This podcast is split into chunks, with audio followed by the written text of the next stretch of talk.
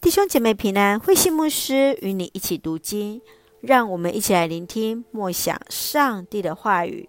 马拉基书第一章到第二章，上主对以色列的爱。马拉基书作者是马拉基，他名字的意思是我的使者。然而，除了名字之外，其他我们都一无所知。马拉基是在尼希米回耶路撒冷之前来为他所整顿的工作做开路，来传讲上帝的话语。马拉基书的信息是基于上帝与雅各家的立约，更专注在上帝那永恒不变的爱，如何去厚待他的子民。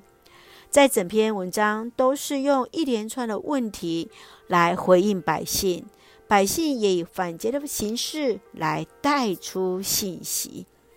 在第一章当中，主要是上帝对祭司的斥责，祭司在献祭上的疏失，在带领百姓敬拜上随便敷衍了事。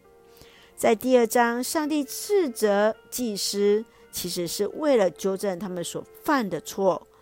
来提醒祭司们，不仅仅是要担负献祭的服饰，教导上帝的律法，他们在生活当中也当活出见证。其次是斥责百姓娶外邦女子为妻而休妻的罪。让我们一起来看这段经文与默想，请我们一起来看第一章第二节。上主对他的子民说：“我一直爱你们。”他们却回答：“你怎样表现对我们的爱呢？”上主说：“以扫和雅各是兄弟，我却喜爱雅各。”马拉基书的背景是在以色列人从巴比伦被掳归回多年之后，他们背弃了与上帝的约，却埋怨上帝不爱他们。祭司也献上那残缺的祭物给上帝，甚至亵渎上帝的名。亲爱的弟兄姐妹，你如何去经验体会上帝的爱呢？现在的你想对马拉基说些什么呢？接续，让我们来看第二章第五节：在我的约里，我曾经答应赐给他们生命平安，这是我所给他们的。